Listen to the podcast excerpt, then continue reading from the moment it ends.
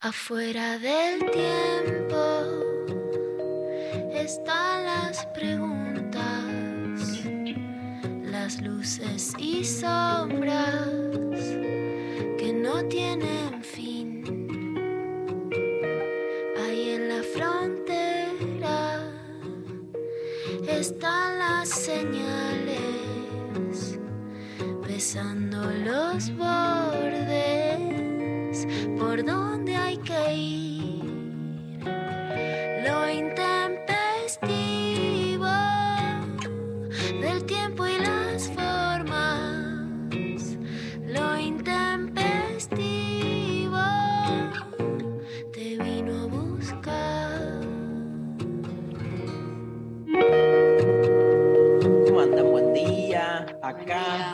Día, día lluvioso en la capital federal. Este es un programa federal e internacional que se escucha en todos lados, más hoy, que tenemos una entrevista exclusiva con Santiago Alarcón desde Colombia.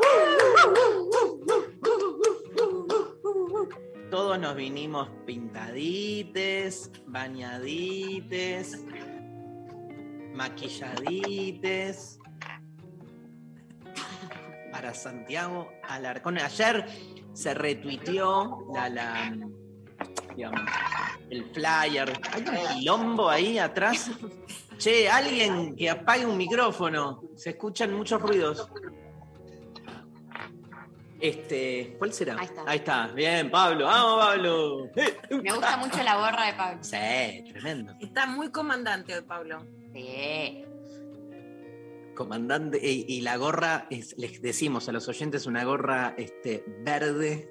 ¿Qué dice? Ah, es la, la bandera de Cuba. Cuba, Cuba, Cuba. El pueblo te saluda. Cuba, Cuba, Cuba.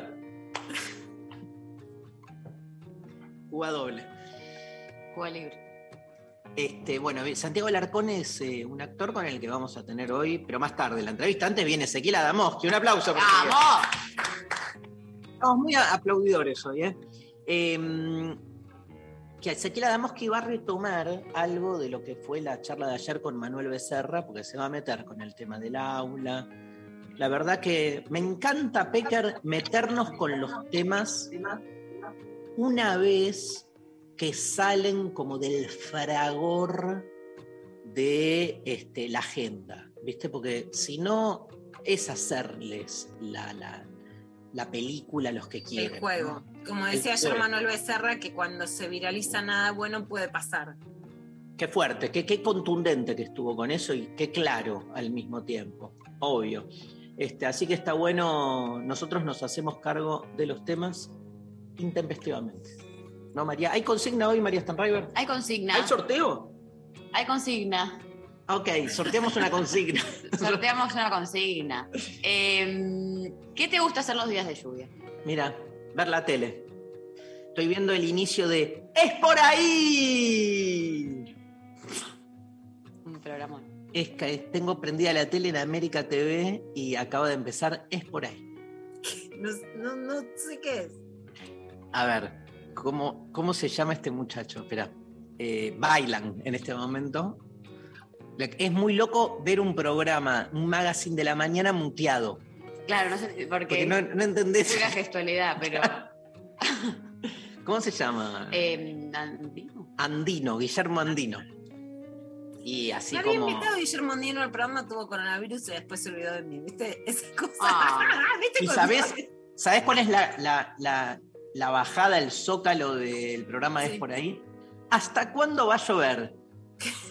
Y no te sabemos decir porque está muteado, así que. ¿Para No, qué? y, ¿Para ¿y cuál qué es nuestra, vamos a tener y- charlas de vecina chismosa si tenemos la televisión? ¿y cuál es nuestra consigna? ¿Qué te gusta hacer cuando llueve? Somos. Estamos, mirá qué alineados estamos con los medios masivos de comunicación. Total, o sea, estamos todos con la misma lógica, no jodamos. Bueno, ¿qué te gustaría? Este, odio la lluvia, pone. ¿Quién puso? Lo único que hago es esperar que pare. Pablo González, el comandante. Ayer yo fui caminando en un momento con uno de mis hijos por la calle y a la ida fuimos con llovizna y a la vuelta con lluvia. Sí. Y este, hicimos como esa especie de, de- nada, de reflexión, como que la llovizna es linda y la lluvia fuerte es chota. Sí. pero no somos anti lluvia, como que nos copaba este, la llovizna. Y en un momento, a mí me gusta jugar mucho con él a decirle, como a interrumpirlo y decirle, ¿qué estás pensando ya? Como, ¿Entendés? Como, y me mató porque le dije, ¿qué estás pensando ya? Y me dijo esto, que si lloviese de la tierra para arriba, los paraguas los usaríamos con los zapatos. ¿Qué? Tremendo. ¿Eso estás pensando? Sí, te amo, claramente. Ay, escribilo por favor, que no se te olvide ese texto. No, no, No, escribilo. no, no, no. Amo, amo, Muy bueno. amo el- la inversión, ¿no? O sea, que la lluvia esté. Me encanta que llueva, que llueva desde la tierra. Bueno, ¿y vos, María? Los días de lluvia, Sí. eh, me gusta no salir de mi casa para nada y eh, quedarme mirando la lluvia así como con musiquita, linda, Hermoso. tomando un café. Pero me gusta como esta cosa de, no, o sea, de estar adentro de mi casa, pero con la ventana abierta, como, como algo de tener la lluvia cerca, de, de sentir, Olerla. olerla, que te, que te pegue un poco de lluvia o, el vientito de la lluvia, no estar completamente hermética, sino eh, sentir ese viento de lluvia y con un matecito, un cafecito. Todo lo que decís es hermoso, pero ahí en el chat no sé quién pone, detesto la lluvia, la humedad me infla el pelo. ¿Quién va a ser? Bueno, Basta, Pablo, a basta. Pablo O le sea, infla el pelo. Yo que tengo mucho pelo, en este momento me están viendo, no paro de pasarme la mano porque soy los Globetrotter, tengo como kilómetros para arriba de, de pelo. Eh, el- es un tema el pelo los días de lluvia o de mucha humedad. pero la pregunta es qué te gusta hacer cuando llueve, no que no Yo te te, lo digo claramente y tiene que ver con el invitado de hoy. Me gusta Dale. ver culebrones siempre. Ahora, con esta lluvia, quisiera el día laboral que se acabe, terminar el programa de radio. Bajar la persiana, sentir la lluvia, pero bajar la persiana, porque la luz del día con mirar, eh, digamos, tele me da culpa. Oscuridad y tirarme a ver culebrones. Te da culpa estar viendo culebrones y ver que es de día. Claro, ¿Qué te da Te culpa? A la, a la productividad laboral, digamos. claro. Claro. Sí, como laboral o doméstica, qué sé yo, como debería ¿Y estar lográs? haciendo ¿Eh? Ay, o domésticas, claro. ¿Y lográs cuando eh, bajas las persianas, lográs como autoengañarte o te das cuenta que es de día? No, me doy cuenta, pero las veces que lo, que lo he hecho, soy muy feliz. Qué capa. Tapa total, me encanta. Acá está Evangelina Díaz, que aparece. Mira qué iluminada que está. Sí, iluminada y eterna. Bueno, ¿y dónde nos ¿A vos escribe qué la te gusta gente? Cuando llueve, no, yo dije, ahí me gusta ver tele, como, o sea, la, la lluvia me relaja en realidad, no, me, me baja sin culpa, porque tengo como justificado, bueno, no se puede salir. Por ejemplo, ayer llovía y, y nada, y no me puse el despertador, porque, Una cosa que me llamó mucho Claro. la atención. pero cuando así, así que me Mendoza- llevé puesto a media, media casa, que por no ponerme el despertador nadie se despertó y nada, no se hicieron cosas. Pero bueno, ¿qué? Perdón, Lula. Claro, completamente. Eh, no, cuando fui a Mendoza dar una charla, lo que me decían es llueve y tipo se para todo. Como que la gente no trabaja si llueve, no sale de la casa. Me gusta eso, o sea, a mí me gusta la lluvia. Obviamente te la pegas en la pera si tenés que ir, venir, qué sé yo, pero me gustaría que sea como, bueno, si llueve feriado. Me gusta ese- esa, esa onda mendocina que me tiraron, como si llueve no sale. Total, me gusta también salir a caminar con, con una llovizna, no con una lluvia fuerte.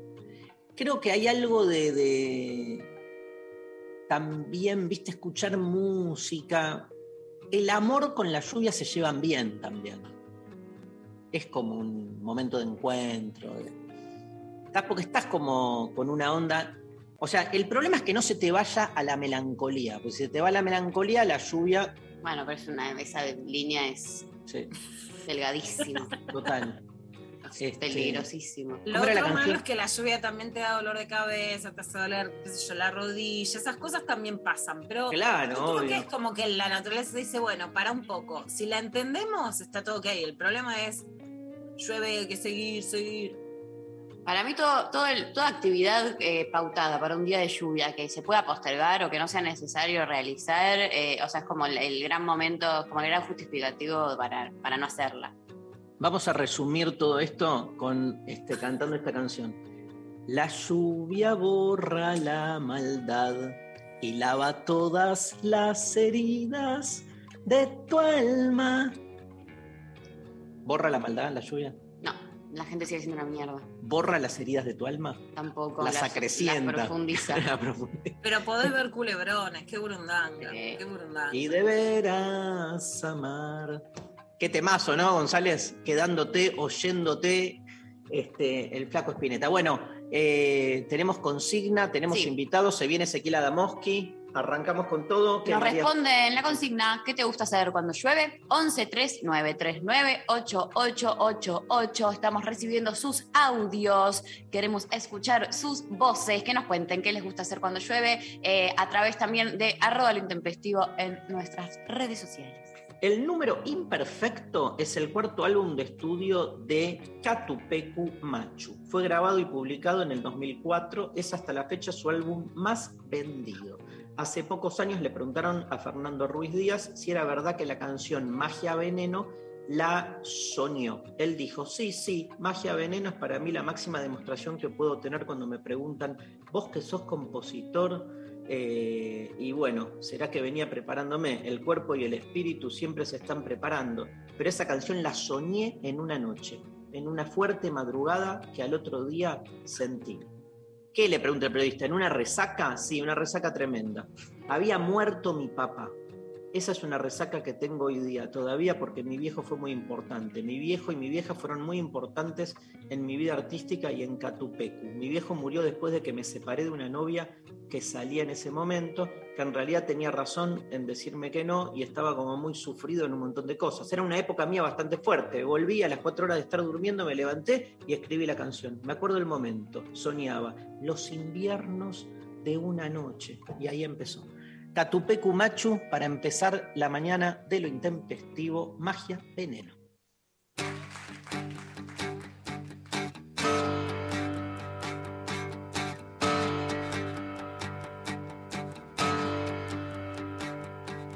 Puedo tocarte o solo verte, muero de pronto, vivo siempre, pruebo más de dos veces, juego con fuego.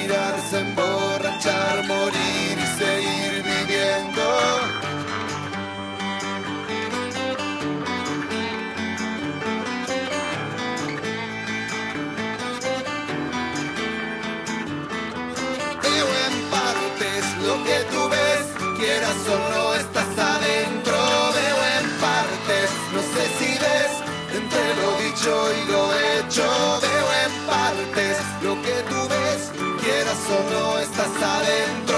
Veo en partes, no sé si ves, entre lo dicho y lo hecho.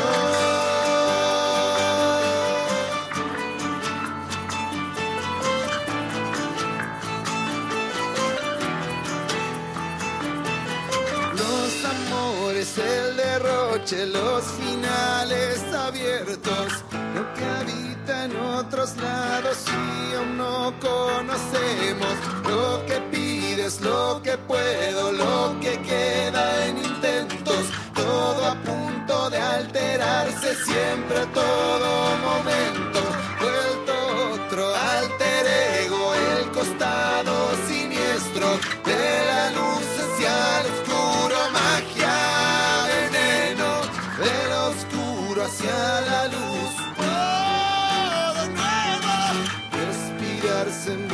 Emborrachar, morir,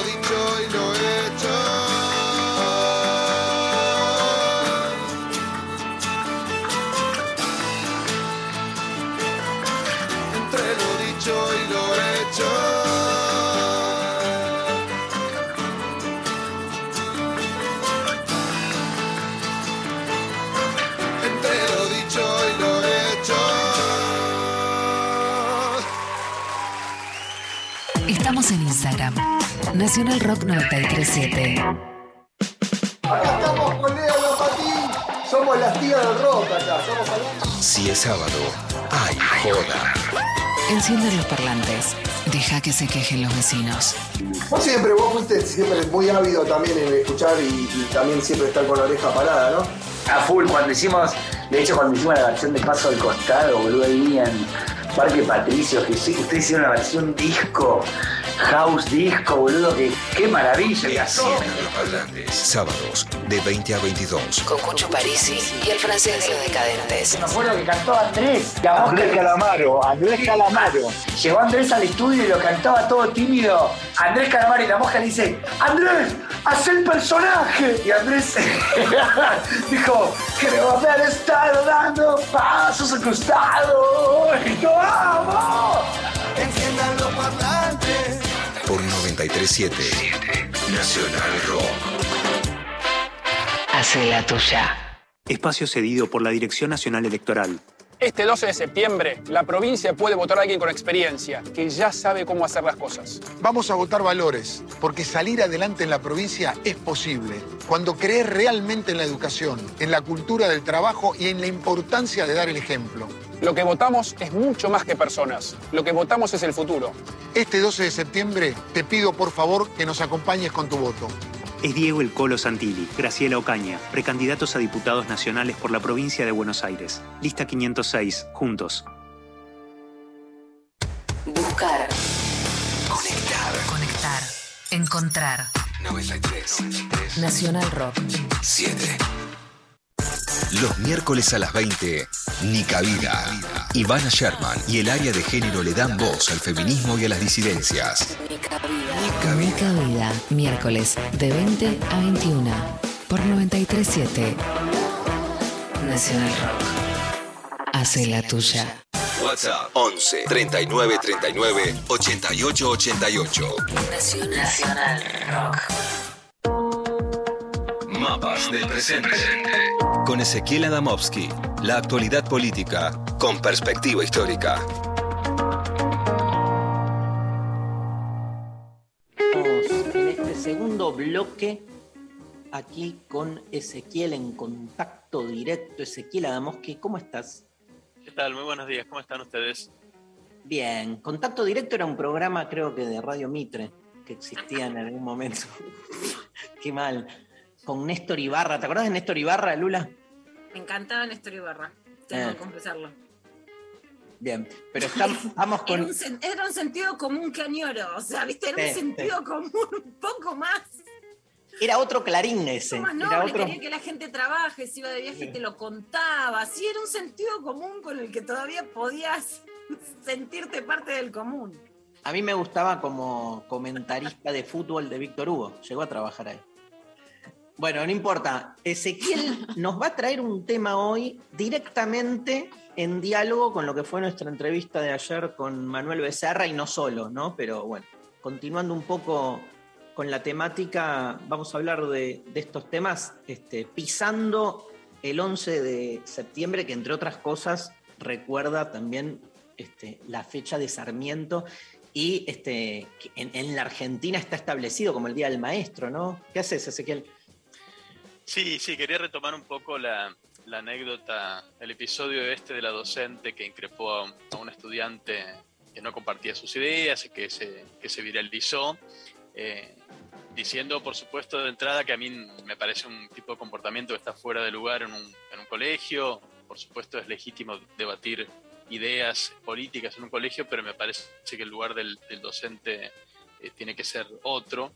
Eh, pero quería de todos modos tomar ese, ese episodio porque, bueno, ustedes vieron que, como todo en el escenario de la, de la grieta actual, el episodio singular, individual, se tomó como, eh, como si fuese un sistema de adoctrinamiento eh, sistemático, una cosa que, que sucediera todo el tiempo, todos lados. Y la palabrita este adoctrinamiento estuvo circulando bastante quería volver entonces sobre eso y sobre el lugar de la escuela y su relación con lo, político. Eh, la verdad es que hay que decir que la escuela siempre tuvo una dimensión, no llamémosla no de adoctrinamiento, pero sí de transmisión de determinados valores o sentidos políticos desde, desde su inicio. La propia, el propio proyecto sarmientino de escuela estaba relacionado con una visión eh, política. Yo para mi trabajo como historiador estuve revisando, por ejemplo, los manuales de materias como moral cívica y política, que eran como los antecedentes de las materias de formación cívica que conocimos nosotros de, de chicos, ¿no? Eh, a principios del siglo XX uno revisa esos manuales y están llenos de eh, mandatos políticos, están repletos de advertencias explícitas en contra del anarquismo, del socialismo, en contra, por supuesto, del comunismo, a favor de la propiedad privada, el individualismo. Eh, había una bajada de línea a principios del siglo muy, este, muy intensa. Eh, hay, no sé, por darles un par de, de, ejemplos, un manual de 1904 con el que estuve trabajando hacía todo un elogio de los hombres de empresa y convocaba a los estudiantes a guiarse por los principios liberales. Esto textual lo estoy, lo estoy diciendo. ¿no? Otro de 1909. Textual y actual, Ezequiel. Textual y actual, sí, sí, tal cual, tal cual. Este, otro un poquito posterior, 1909, también loas al individualismo, a la propiedad privada y advertencias contra lo que este manual llamaba la democracia igualitaria, que era algo malo y que los estudiantes debían este, rechazar. Eh, había una bajada de línea de ideas eh, de tipo liberal bastante eh, explícita en esos años. También en torno del centenario, en 1910, comenzó a haber una prédica nacionalista muy fuerte a través de la escuela y eh, los, los que diseñaron esa campaña nacionalista decían explícitamente que su sentido era alejar a los estudiantes de las ideas de izquierda, alejarlas de las ideas internacionalistas que tenía el movimiento obrero eh, en esa época y esa prédica nacionalista relacionada entonces con la intención política continuó en, décadas posteriores. Es bien recordado, quizás eh, lo, más recordado, que también en época de Perón se utilizó mucho la escuela con fines proselitistas, los manuales, sobre todo de la segunda presidencia de Perón, están llenos de imágenes de, de él y de Evita, de loas al movimiento peronista, se construyó una especie de culto a la personalidad eh, a través de la escuela que generó una justa alarma e indignación entre los docentes y, buena parte de la población, pero esa alarma no impidió que apenas derrocaran a Perón, los manuales se llenaran de imprecaciones contra Perón, contra el tirano prófugo, como lo llamaban. Eh, de modo tal, digamos, que a lo largo de las décadas uno puede ver cómo la escuela eh, fue muchas veces lugar de adoctrinamientos políticos, para decirlo en términos de- del debate. Eh, y me interesaba entonces traerlo un poco a la actualidad, a ver qué está pasando hoy con, con eso. Eh, y me Ese, parece como que, para sí. resumirlo, digo, me parece interesante pensar. Es cierto que la escuela adoctrinó y que el peronismo adoctrinó, eso estaba mal. También lo hicieron quienes lo reemplazaron, pero en el imaginario queda todo el tiempo que el único que adoctrinó es el peronismo y cuando se agita que ahora están adoctrinando, se agita en base a esa raíz histórica de un adoctrinamiento en los manuales hiper explícito, no en todo caso lo que hace una docente, un docente aislado, sino que había una política de Estado que adoctrinaba. Claro, claro, eso, eso es lo importante. Yo quería traer justamente hoy, no un caso individual, porque es seguro que cada docente en el aula transmite, lo quiera o no, su visión del mundo, sus valores, lo puede hacer de manera más sutil o de manera más brutal, pero, pero en todo caso son, son casos individuales, ¿no? Me interesaba justamente retomar esto que decís, Luciana, de cuando esto se transforma en una política de Estado, una política que sí uno podría llamar de adoctrinamiento, eh, en un sentido más, más justo. Eh, hoy me parece que hay algo, algo así. Eh, desde hace algunos años se viene introduciendo en las escuelas primarias y secundarias eh, el emprendedurismo como un contenido eh, escolar, un contenido que se enseña como tal y del cual incluso hay eh, materias. La, punta de lanza para la introducción de, esta, de este contenido fue el gobierno del PRO en la ciudad de Buenos Aires, pero hay que decir que otras fuerzas políticas también se sumaron a esto, incluyendo sectores del peronismo, eh, sobre todo asociados a, a Massa, que también eh, impulsaron el emprendedurismo en las escuelas, con la idea de que es importante fomentar en los estudiantes las capacidades de innovación, enseñarles a montar eh, sus propios negocios, a ser independientes, a, a desarrollar todo ese tipo de habilidades que uno podría coincidir en que son saberes útiles, que, que claro, claro que lo son, es, es importante que, que esos eh, saberes se, se difundan, pero el problema es que estas eh, materias eh, o estos contenidos vienen de la mano de una verdadera ideología que es, que es el emprendedurismo, que enseña algo más que a montar tu propio negocio, enseña toda una serie de valores y contenidos que tienen resonancias políticas muy evidentes con los mensajes que difunde la derecha. Eh, y quería entonces dedicar un- unos momentos a, a esto, a tratar de explicar esto y por qué me parece que es una campaña eh, de, de adoctrinamiento político, para decirlo en los términos que, que usamos hoy. Eh, para empezar está ese propio término de emprendedor, que es como una figura que propone que sería una especie de héroe del trabajo, héroe de la innovación, el que genera la riqueza y con ello el que genera, produce el bienestar de la sociedad. Y es un término interesante porque por un lado viene en reemplazo de otro término un poco más desacreditado que es el de empresario. Eh, emprendedor es un empresario, pero a la vez el término emprendedor extiende hacia abajo, eh, arraiga más hacia abajo e incluye sectores de clase baja. Eh, en esta ideología emprendedurista, un emprendedor es Elon Musk, que acaba de lanzar un cohete para, para irse de vacaciones al espacio, un, magnate multimillonario, tanto como una señora que abre una verdulería eh, en la esquina de- del barrio o el plomero que va a domicilio eh, a hacer arreglos. ¿no? Son todos eh, emprendedores.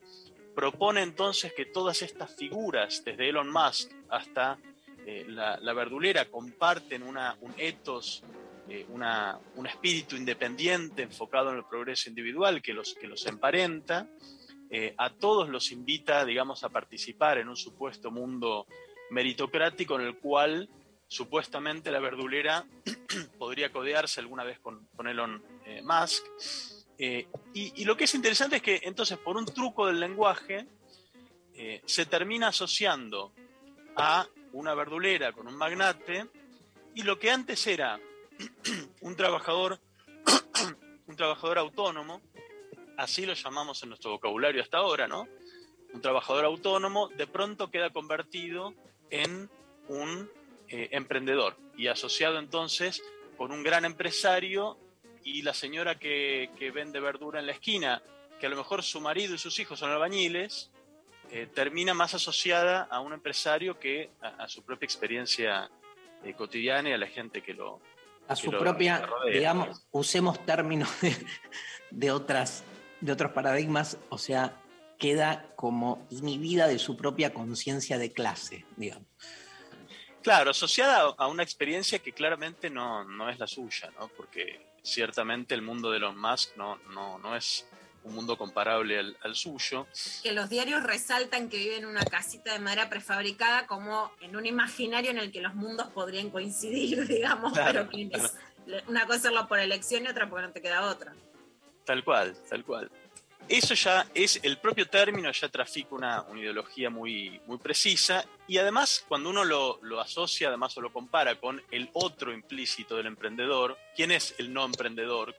Eh, de, de quién se aleja la figura de este emprendedor activo, innovador, y se aleja de la figura de eh, quien es supuestamente pasivo, el que no emprende, el pobre, que no el tiene choriplanero. iniciativa, claro, el, el planero, el vago, el empleado público, el munipa, como lo llaman en las redes sociales, que supuestamente vegeta, no tiene iniciativa, no tiene vocación de, de progreso, no vive de su esfuerzo propio, sino de la teta del Estado, esa es otra, otra expresión que circula mucho, espera que las soluciones le vengan de arriba, de un piquete, de una, de, una ley, este, no se- está enfocado entonces en el progreso individual, sino en, en otra cosa. Y acá ya estamos en el terreno ideológico eh, completamente sumergidos, ¿no? Hay una valoración implícita, eh, una valoración moral que endiosa a ese emprendedor y castiga o degrada al que no progresa. Eh, y, y además todo ese juicio moral se eh, asocia o se completa con esa fantasía de la que hablamos la vez pasada, según la cual la riqueza la genera el sector privado y el sector público vive del trabajo del sector privado, cuando, bueno, ya, ya explicamos eh, en, otra, en otra columna que, que esto no, no es así, que la riqueza se genera con, en, en ambos eh, sectores, ¿no? Pero esa ideología del emprendedurismo entonces alimenta una visión en la cual eh, todos los que no son emprendedores son un lastre para la sociedad y el propio Estado, lo público, es un lastre que parasita esa energía eh, emprendedora, ¿no? Y que no- nos invita a imaginar, digamos, un mundo en el cual todo lo debemos al emprendedor. Eh, quizás el caso, hay un caso archiconocido eh, en esto, que es que eh, todo el mundo admira a Steve Jobs como, como emprendedor y, al, iPhone, y ya está mostrado hace mucho tiempo, Marina, Mariana Mazzucato lo, mostró, que es una gran economista internacional, que la totalidad de la tecnología que usa un iPhone, la, totalidad, toda ella fue eh, gestionada o financiada por agencias estatales. No hay un elemento de la tecnología de un iPhone que no haya sido o inventado por agencias estatales o financiado por eh, el Estado. Eh, Y eso es lo que queda un poco oscurecido en esta, en esta ideología, eh, que además proyecta o invita a los estudiantes a identificarse con un solo proyecto de vida posible, como si la única vida respetable, la única vida moralmente valiosa, defendible, fuese la de emprender, como si cualquier otro proyecto de, vida que no estuviese enfocado a la creación de riqueza fuese irrelevante, parasitario, eh, inviable, eh, negativo, eh, como si cualquier otro logro al que uno pudiese aspirar, ¿no? cualquier otra actividad, no sé, este, militar en un movimiento social, escribir un libro, montar un comedor comunitario, dedicarse al arte, ser científico, digamos, cualquier otro proyecto de vida fuese menos eh, valorable. Ese, además, eh, hay mucho, mucho pibe que, que hoy en día está muy en el, como con un discurso de eh, en el colegio no me enseñan las cosas básicas que necesito para cuando salga, como hacer una factura o entender cómo eh, funcionan eh, un montón de cosas que de- del mundo laboral, eh, ponele, o cuando yo quiera salir y empezar a, a hacer algo, eh, eh, me están enseñando literatura y me están enseñando cosas que no me van a servir para nada de- del mundo concreto. Entonces siento que ahí también hay como que, que, que- que impregnó mucho algo de este discurso también, en, en- en- no digo todos los pibes, pero digo una, gran- una gran parte, o por lo menos los que escuché, que, están con ese tipo de discurso de nada, en la escuela, lo que no me enseñan en la escuela no me sirve para nada, yo necesito saber esto, como eh, cosas básicas para salir a- a- al mundo después, que no la literatura que me la- no, no- no me la da, ¿no? Como algo de eso también muy fuerte. Sí, sí, absolutamente. Es como una especie de, trabajo de tenazas, porque por un lado la propia realidad va cercenando o recortando eh, proyectos de vida posibles, ¿no? orientándonos a todos a encarar determinado proyecto de vida que tiene que ver con la valorización de- del capital, la generación de, riqueza, eh, y la propia escuela entonces a través del, emprendedurismo como ideología también va recortando los universos de lo, de lo posible. Pero es genial cuando uno en verdad compara esto que decís, María, con lo que es la realidad de los pibes eh, hoy. Eh, salió esta semana una nota en el diario que eh, muestra que hay más jóvenes hoy trabajando en la economía popular que jóvenes empleados por empresas. Em, es decir, que uno podría decir es perfectamente legítimo que a los jóvenes les enseñen a hacer una factura, a hacer un CV, a, a contratarse una empresa, porque es algo necesario y útil, pero la verdad es que hay más pibes a los cuales les sería necesario aprender cosas como, bueno, cómo organizarse de manera cooperativa, cómo combinar trabajo con movimientos sociales, cómo eh, plantear una agenda de reivindicaciones colectivas y vincularse con el Estado a través de las agencias eh, estatales eh, relacionadas con políticas sociales. Todo eso también sería tanto o más útil de aprender en una escuela y sin embargo no tenemos cursos de eso eh, disponibles para los estudiantes eh, y, sí tenemos eh, materias eh, asociadas al emprendedurismo y a esta eh, ideología. Insisto acá en un punto, no es que esté mal aprender a hacer una factura, eh, también en los colegios se enseña música o matemática, eh, hay un montón de cosas que se enseñan y está bien que sea así. La diferencia es que cuando te enseñan música o te enseñan matemática no hay una ideología involucrada en eso, no te enseñan o no te dicen que si no sos músico sos, sos basura, sos una porquería, ni te enseñan o te dicen que la única vida posible es ser matemático. Eh, esto me parece que tiene una dimensión eh, ideológica que sería bueno que, que empecemos a, a- a discutir, ¿no? ¿Por qué la escuela transmite como mandato un solo eh, estilo de vida eh, posible? ¿no? Eh, a- aquella vida que sirve al, al capital. Sí, para poner en su justa medida en la cuestión del adoctrinamiento, ¿no? Digamos, más que este, focalizar en que hay un adoctrinamiento específico, en todo caso, discutir justamente qué significa una escuela libre, ¿no? Este, en relación a, esto que decís vos, a los modelos de vida que se proponen como supuestamente neutros, ¿no? Porque en definitiva queda descompensada la balanza, o sea, adoctrina solo la, la docente K este, y lo que se ve como este, programas de estudios normales o normalizados, para usar bien el término, este, se hacen pasar como, como independientes, como descriptivos, ¿no? Y no como ya cargados de una concepción de mundo evidente.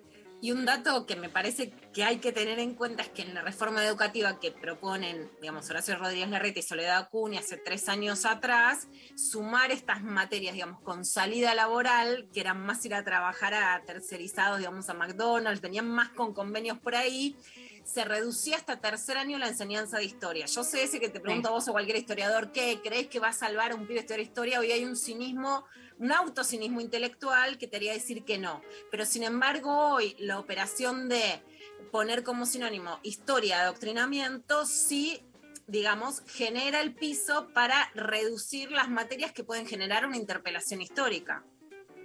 Claro, tal cual, tal cual. Y es la propia naturaleza y definición de una campaña o de un adoctrinamiento ideológico, justamente que no se note, ¿no?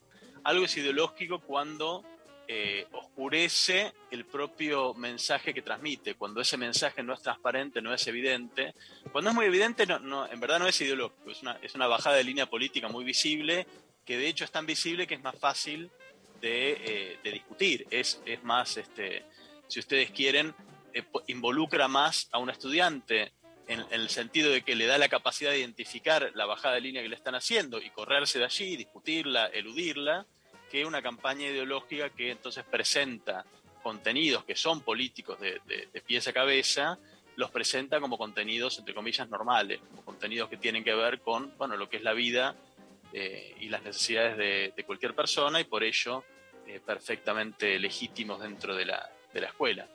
Eh, uno, uno podría hacer ahí, eh, hoy no, no vamos a tener tiempo, pero, pero uno podría eh, hacer toda la genealogía del emprendedurismo como ideología, cómo ingresó a nuestro país de la mano de algunas eh, eh, entidades o asociaciones internacionales, traído por determinados diarios, por determinados intelectuales. Hay todo un camino que uno puede trazar de, de esto, cómo ingresa a fines de la década del, del 90, ¿no? cuando se están desmantelando los, los empleos formales, se baja esa línea de flexibilización laboral que hubo entonces. Bueno, a la gente desempleada se le propone entonces la figura, el horizonte de ser emprendedor, ya que no tiene posibilidad de tener un trabajo fijo. Eh, uno podría hacer, digamos, toda la, genealogía de cómo ingresan estas ideas, que son eh, entonces eh, ideas de principio a fin como cualquier otra idea política que conocemos. Gracias, Ezequiel. Buenísima la columna de hoy. Vamos a ser emprendoristas electorales del voto el domingo. Eh, te dejamos un gran abrazo. Vamos con Adriana Calcañoto para Abrazo cerrar. para todos. Un gran abrazo, querido ese. Buenísimo, gracias. Adriana Calcañoto en vivo, clandestino.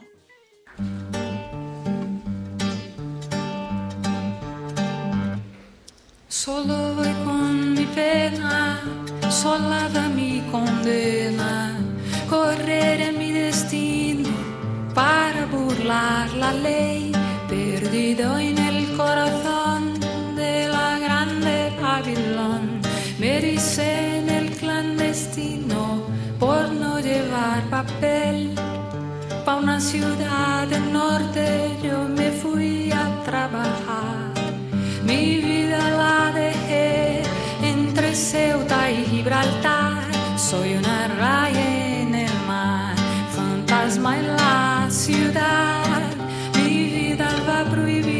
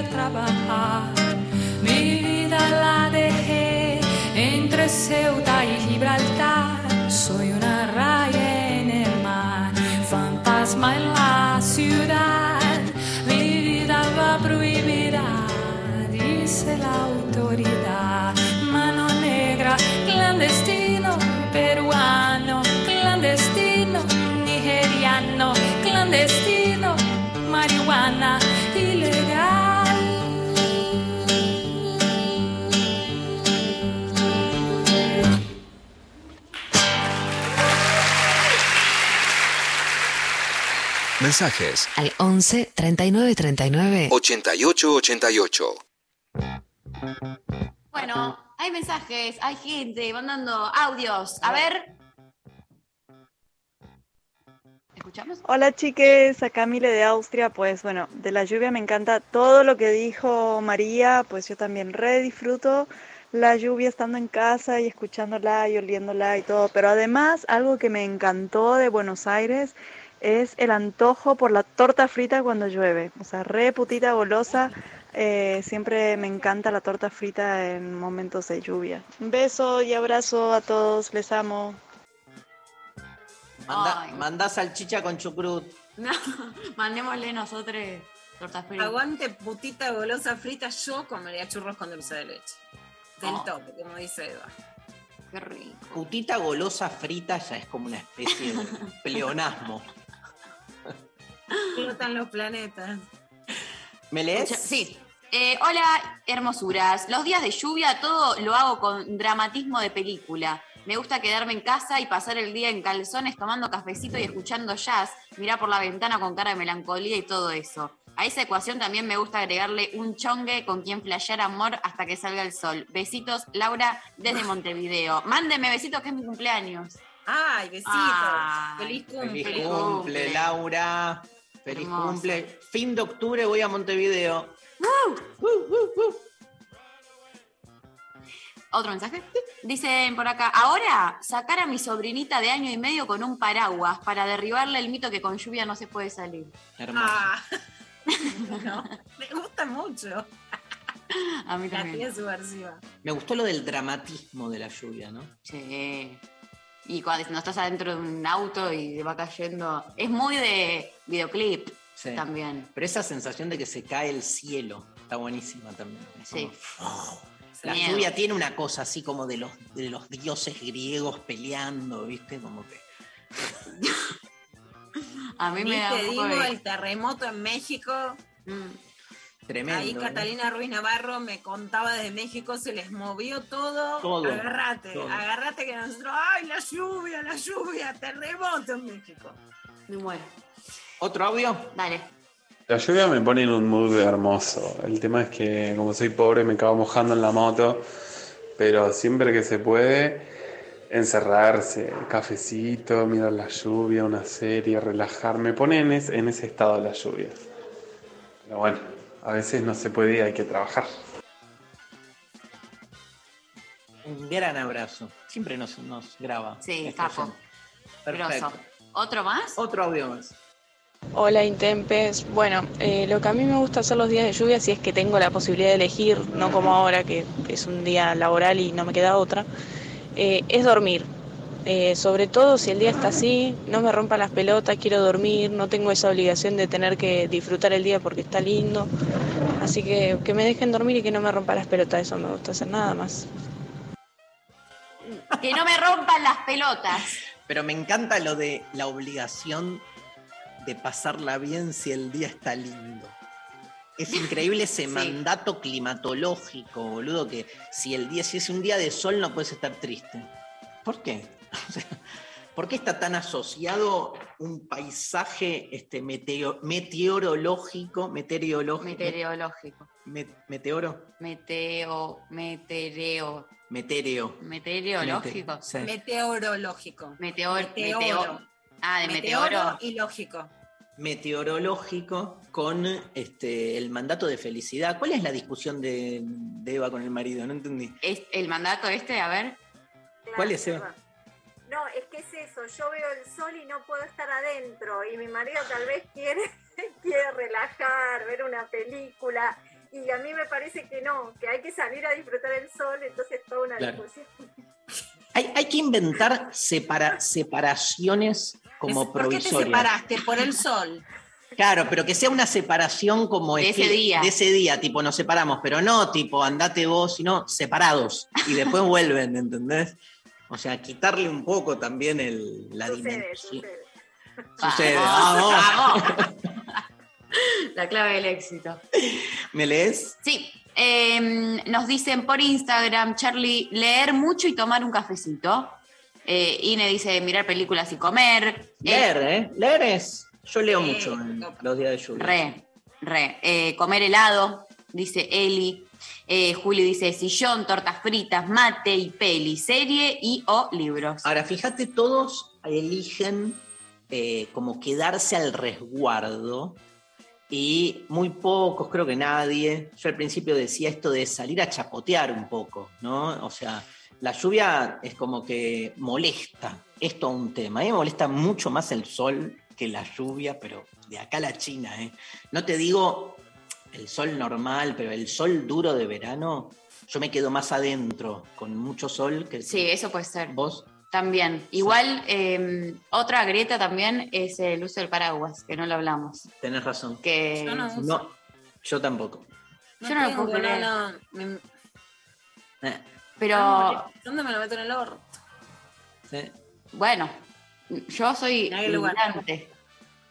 Para mí, es, aparte, lo- es un ¿Vos sos accesorio qué? más. ¿Militante? Sí. sí. sí. Es, un acces- es como que, eh, no sé, son Hoy- re- puede ser re lindo un paraguas. El que Lo que me gusta mucho, peor-. Sí, que, Perdón que que lo atesoro mucho. En Europa se usa mucho más el gorrito. El gorrito para la lluvia, que no es que te, te va a proteger todo, pero me parece más canchero y más chiquito, más maniobrable, como gorrito con visera así, gorrito de lluvia me copa. Claro, Sí. tipo piluso. Bueno, se viene, para material duro. Se viene Santiago Alarcón ¿eh? a, la, a la entrevista. La entrevista más esperada por Luciana Pecker del año. No, la de Margarita. Bueno, las dos. Margarita, Margarita primera. Las dos. Bueno, este, vamos con las pelotas. Vamos con las pelotas, loco, las pelotas. Vamos con las ¡No me rompan pelotas. las pelotas! Jain, Jain, brilla en lo intempestivo.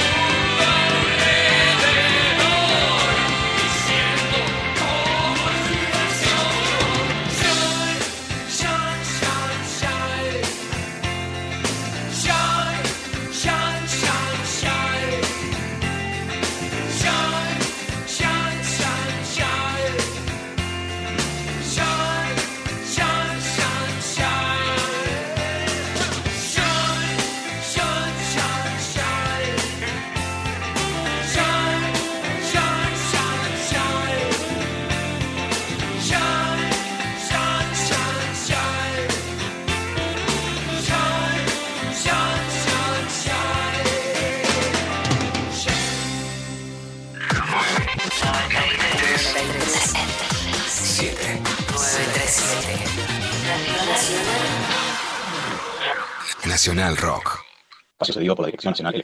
Soy Cynthia Houghton y porque creo en Dios, sé que necesitamos más cristianos en el Congreso. Lista 501, más valores. Diputados nacionales por la provincia de Buenos Aires. Cintia Houghton y Gastón Bruno. Los vinilos vuelven a sonar. Oro negro. Las frituras quedaron atrás. Seguimos desperdiciando el presupuesto de los medios públicos ¿Podemos viajar a un lugar en particular para presentar una canción de un artista de esa localidad? Por supuesto.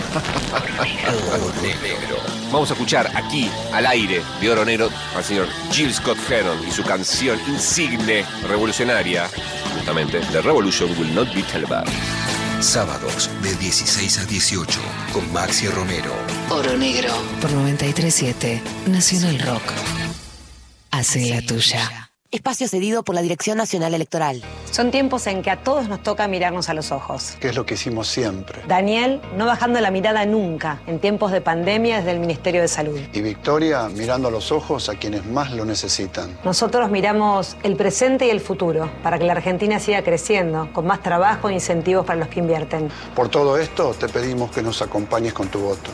Porque con la boca se pueden decir muchas cosas, pero con los ojos siempre decimos la verdad. Victoria Tolosa Paz, Daniel Goyán, precandidatos a diputados nacionales por la provincia de Buenos Aires. Frente de todos, lista 507, celeste y blanca. Quiero arreglar todo lo que hice mal. Solo más música. Dibuja tu estado de música.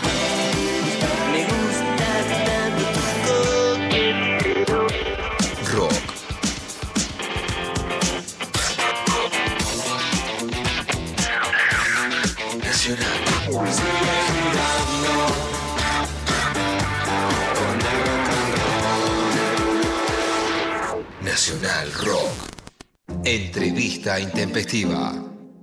El inconveniente que faltaba. Ay, qué lindo escuchando. Eh, el otro día fui a tomar un café y este, me atiende eh, la persona que me hace el café, es colombiana, un muchacho, y me mira, me mira, me mira, y me dice, yo a ti te conozco. Le digo, bueno, aquí en, en- en Argentina obviamente este, más de una vez me han parado en la calle. Me dice, ¿no estuviste en primera línea con Santiago Alarcón, con Adriana Lucía?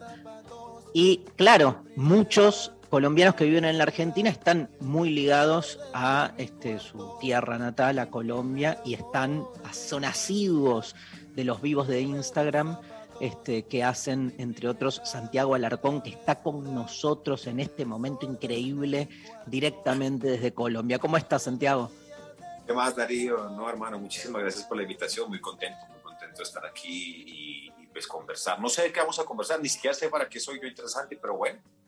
Bueno, nos interesa muchas cosas. Yo decir que me llegó, me llegó en ese momento, digo, hace unos meses, una invitación de tu parte por un amigo en común y, y le pregunté a Luciana Pecker, que está aquí con nosotros, le, le dije, este, me escribió Santiago Alarcón, un actor colombiano, yo te tenía de nombre, pero no sabía mucho más de tu trayectoria. Claro. Y Luciana tuvo como un impas, casi un, un, un ACB, un ACB. Dijo, ¿qué?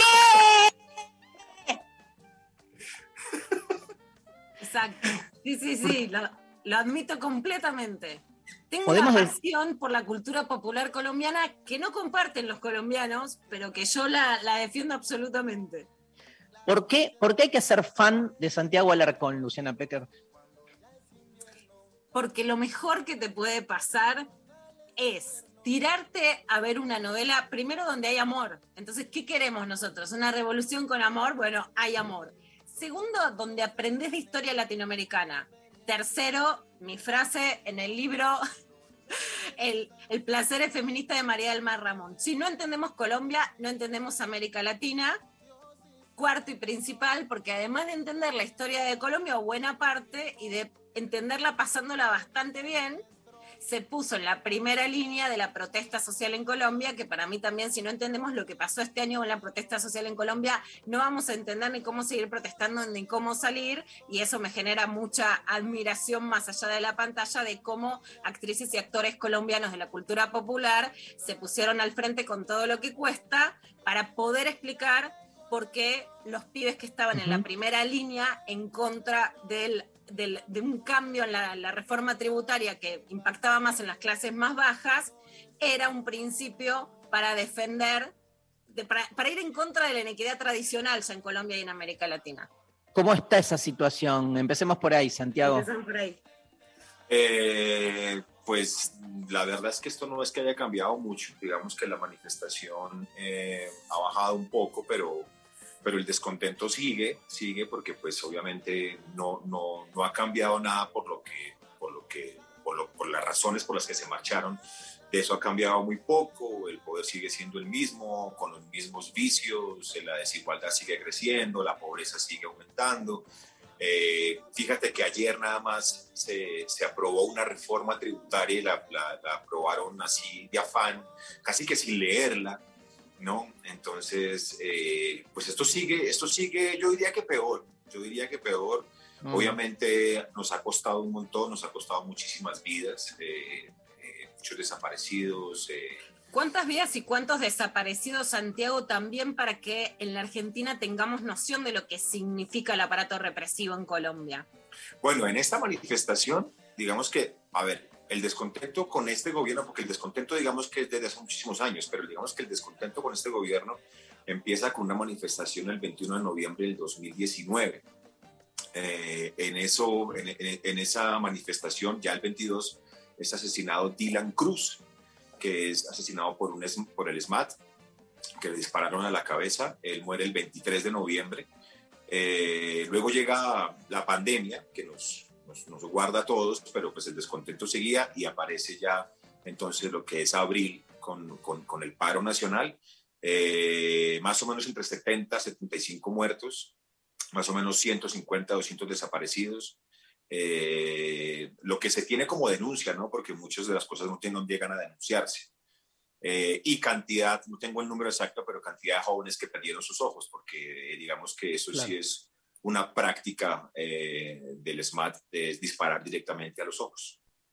Que fue la misma práctica, pongamos en contexto, que ya se practica en Chile con las protestas, que es disparar a los ojos para generar lesiones graves, también por supuesto las denuncias por, por violencia sexual. Cuando vos decís, bueno, Dylan es, es el joven muerto en el 2019, es que Colombia era una sociedad que no salía a protestar, pero básicamente por el miedo, porque además acá es donde me interesa y las novelas hay algo en las series colombianas que te van contando si querés ir entendiendo que el aparato de represión, digamos, post-dictaduras, que en Argentina lo vivimos como la dictadura y lo que sigue, pero que en Colombia se va entrelazando, es el narcotráfico, las guerras contra las drogas, el crimen organizado, los sicarios pagos y además de los militares, los paramilitares, o sea, el Estado con un aparato represivo propio y un aparato represivo clandestino que genera la represión que hoy vemos y la que genera el temor a salir a la protesta, ¿no? Como para entender este contexto colombiano.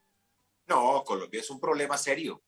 Colombia es un problema, de verdad que uno, uno- una, una de las cosas que siempre decimos es, pero Dios mío, ¿cuáles serán los buenos? Esto aquí, ¿cuál, a, a quién le apunta uno aquí? Porque esto es, es lo que dice, ¿sabes? En Colombia, y si, mira, te voy a decir una cosa, de, de nuestra paranoia, en algún momento, como lo dijo Ubica, que éramos nosotros un país paranoico, en el 2016 se hizo un plebiscito para aprobar el acuerdo de paz y ganó el no. Sí. Claro. Ganó el no. Imagínate, eh, pues el tipo de país que somos, que incluso salieron a celebrar porque había ganado el no. No, no, tremendo. Y te hago una pregunta en relación a tu activismo. Lo que también resulta inusual y nos sorprende mucho es que figuras masivas del espectáculo colombiano, ¿no? Este, hayan tenido tanto protagonismo y hayan salido a representar este clamor popular. No es algo usual. En general, viste las grandes estrellas del mundo de las industrias culturales o del espectáculo, de los medios, suelen ser o bien se retiran o más bien cómplices de estos sistemas. Sí, es, es raro y creo que eh, nos ha costado un montón incluso, eh, no porque estemos buscando credibilidad, pero por lo menos sí que seamos como un vehículo para que se, se, se, se escuche más y se vea más lo que está pasando. Y nos ha costado un montón, porque claro, al principio no nos creen, no nos creen porque estamos acostumbrados a salir en revistas y en, y en programas de farándula. Y también porque nosotros hemos, nos hemos, no, hemos, no hemos querido salirnos de ahí, porque es un lugar cómodo, ¿no? es un lugar ahí. Por eso la gente cree que los actores siempre viven como en mansiones y los actores siempre tienen dos carros, los actores no pasan problemas, los actores no comen mierda, pero pues entonces toca a uno como explicar en la vuelta. Y eso tiene una repercusión también, una repercusión en el trabajo, en la forma en que te contratan. Ya no te contratan tanto, ya no te van a llamar para tal marca porque pues esta tiene aquí, generalmente nos llaman mamertos, nos llaman guerrilleros, nos llaman delincuentes, vándalos, todo lo que, lo que cualquier adjetivo que puedan eh, inventarse. Ah, ah, También se meten con la carrera, actor en decadencia, eh, o payaso, que me encanta que me lo diga cuando les digo, por favor, insúltenme con el payaso. Sea, no saben lo difícil que es ser payaso. Díganme payaso, yo con eso me quedo. Pero también es imposible ignorarlo.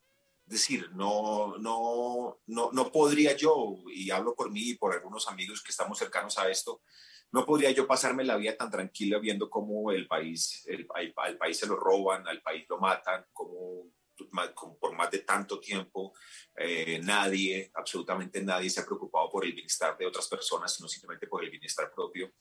Y pues porque al fin y al cabo parte de- del ejercicio del arte es ese, ¿no? Es ser memoria. Es, Claro, es- obvio. Sí, es, es, es, es a, a través del teatro, que es lo que yo hago, es, es contar a la gente un poco sobre, no solamente sobre lo que vivimos, sino lo que hemos vivido y a dónde, y a dónde apuntamos también, a dónde queremos ir, pero a través del teatro, a través de la memoria. Entonces siento que mi labor como artista o como actor también es esa, es contar lo que está pasando y es hablar de lo que está pasando. Santiago en, en La Niña, que es una de, digamos, de las novelas, de las series, yo digo novelas porque reivindico los géneros populares y no ju- justamente encanta, porque sí. reivindico lo popular del género, ¿no? Me, me parece que eso es un valor y no un disvalor. Eh, es una novela donde se puede ver cómo una niña sale de la guerrilla, con todo además los, los crímenes que ha cometido la- las guerrillas colombianas, como la violencia sexual, los abortos forzados, etcétera, entre otros y que ella, por conocer lo que había pasado, hay una escena que, vos protagonizás, le cuento a la gente que haces de médico, y que ella descubre que, por ejemplo, hay dos cadáveres que eh, dicen que son guerrilleros que asesina al ejército y que en realidad en el cuerpo se puede ver a través de una pericia que está toda explicada, bueno, que eran falsos positivos. Bueno, en principio te pregunto, ¿qué, qué son los falsos positivos para, para que le puedas explicar a la gente? ¿Y, ¿Y cómo viviste también esto de poder explicar ciertas partes de la historia de Colombia a través de una serie o de una novela? Bueno, los mal llamados falsos positivos, ¿no? que son eh, ejecuciones extrajudiciales, eh, empezaron, digamos, en el gobierno de Álvaro Uribe, en el, en el segundo gobierno de Álvaro Uribe Vélez, en ese afán, digamos, por, por mostrar resultados, ellos estaban convencidos de que a la guerrilla se le podía acabar a través de las balas eh, y se cometieron muchísimas injusticias, entre esas bombardeos a niños, ¿cierto? Niños en, en- en campamentos, incluso invadieron parte de Ecuador para poder, eh, eh, de- para poder eh, acabar con Raúl Reyes, que era un, un cabecilla de las FARC, eso generó un problema diplomático y todo eso, pero bueno, existía un afán por mostrar resultados con un eslogan que se llamaba Seguridad Democrática. Entonces esto se fue trasladando hacia los mandos militares y después a los soldados. Entonces, ¿qué hacían?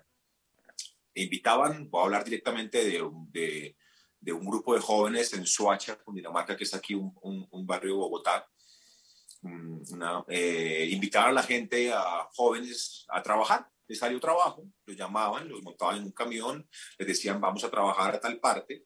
Allá los asesinaban, los ponían eh, botas eh, guerrilleras, los ponían uniforme guerrillero y los hacían incluso, les ponían las armas en las manos para que dispararan ya muertos, para fingir que había sido un combate y los pasaban como un muerto en combate, un guerrillero. Esos fueron 6.402 casos de falsos positivos. Tremendo. Es decir, seis- 6.402 jóvenes que murieron a manos del ejército en, en- en complicidad con el paramilitar eh, y, y obviamente tachados de guerrilleros y de muertos en combate. Pero fíjate, antes de, de seguir con la pregunta, ¿cómo se eh, difumina la frontera entre lo real y lo aparente, la mentira y la verdad, incluso el bien y el mal? Porque te quedás ahí como una especie de espectador que no terminás de saber por dónde es. Es, es, es como, viste, es, es un golpe a un desmembramiento de los pilares de la construcción de sentido de lo real, porque quedás como culo para arriba, sin entender para dónde. Claro, y, Y, y- Por eso y- tiene tanto valor la explicación en la novela que están en una morgue y la niña que es esta protagonista empieza a develar cómo hablaban los cuerpos. Entonces es una explicación didáctica sobre este escenario colombiano que, que es muy fuerte para poder entenderlo. Claro, y, eh, eh, y les pasaban cosas, incluso hace, hace, no sé, hace un mes, mes y medio, eh, que fue el presidente de, de Colombia, que, que firmó el acuerdo de paz, que Juan, fue Juan Manuel Santos, que en su momento era ministro de Justicia cuando descubrió los falsos positivos, pidió perdón en la Comisión de la Verdad. eh, y, y- y pasaban cosas como que los encontraban con las botas al revés, habían jóvenes incluso con síndrome de Down, jóvenes con, con alguna enfermedad que pasaban por guerrilleros. Eh, esto fue, esto sigue siendo para nosotros un, un, digamos, nosotros hemos, hemos, hemos pasado por muchísimas cosas, por, por, por muchísimas situaciones donde la muerte siempre ha sido protagonista y donde la guerra aún más. Pero digamos que esto que aún no se reconozca, ¿cierto?, por parte de los responsables sigue siendo un gran problema, porque siguen siendo un montón de duelos sin hacerse, un montón de, de, de, de, madres buscando a sus hijos que los despidieron porque por fin iban a conseguir un trabajo en un país con un desempleo tan alto. Salieron a buscar, a buscar sus sueños y terminaron siendo o terminaron asesinados y además con una etiqueta de delincuentes. Hay una, una, una cosita rápida. Hay una, digamos, la pregunta sería esta. Vos estuviste, sé, en Argentina, conoces otros países de Latinoamérica. Este, ¿Hay una particularidad colombiana para vos en, digamos, en el modo de hacer televisión? O sea, eh, vivimos tiempos globales donde está todo como muy eh, homogéneo, ¿no? Digamos, Sí. ¿no? Este, pero todavía vos podés visualizar y decir, no, esto ya habla específicamente de, de- de un estilo colombiano, incluso al interior de Colombia, me imagino que no es lo mismo Bogotá, Medellín, Cali. No, no yo, yo sí creo que, que nosotros encontramos, tal vez por instinto de supervivencia, un estilo. Un estilo, sí, lo, lo encontramos y por eso Luciana vive enamorada de esas cosas. Eh, y yo creo que fue también un poco que encontramos como en lo popular, ¿cierto? En eso de lo que somos Claro. nosotros eh, y a través también de algo que, que es bien nuestro y es el humor. Eh, Claro.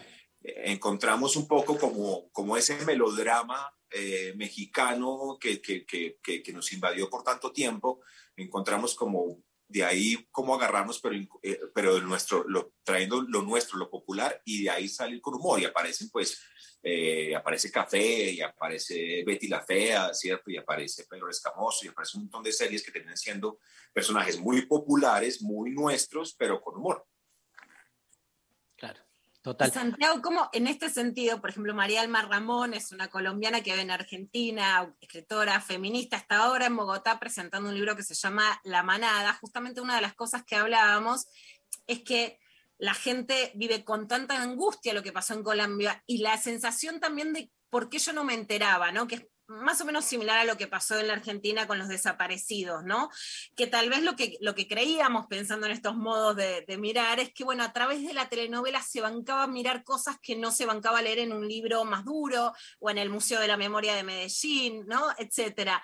¿qué, ¿Qué posibilidades hay que vos sos, por supuesto, presides una asociación de actores para que haya una forma de lograr seguir haciendo productos de cultura popular y que no estén basados en que Caracol no te baje la línea, este, que por supuesto es contraria a intentar interpelar directamente a la política colombiana. Caracol No, o similares, ¿no? Que el mainstream te coma esa posibilidad de hablar en otro lenguaje teniendo en cuenta, digamos, mayor irreverencia política. Mira, voy a contarles algo que sucedió hace, voy a hablarte, no sé, hace 10 años o menos, cuando Colombia era, Colombia empezó en un momento a, ser muy importante con sus producciones y empezó a exportar producciones y empezó a, a- digamos, a, que la gente, la gente empezó a reconocer a Colombia como un lugar donde se hacía televisión y se hacía buena televisión. ¿Y qué sucedió? Pues que esto incomodó, esto incomodó un montón, entonces incomodó sobre todo a, estos, estos canales que tienen, digamos, ya cierto mercado ganado, mercado internacional, con un tipo de, con un tipo de programa que era la novela eh, mexicana, melodramática, ¿cierto? Con, con, con una estética muy, muy telemundo, estética muy, muy, muy mexicana también. ¿Qué hicieron?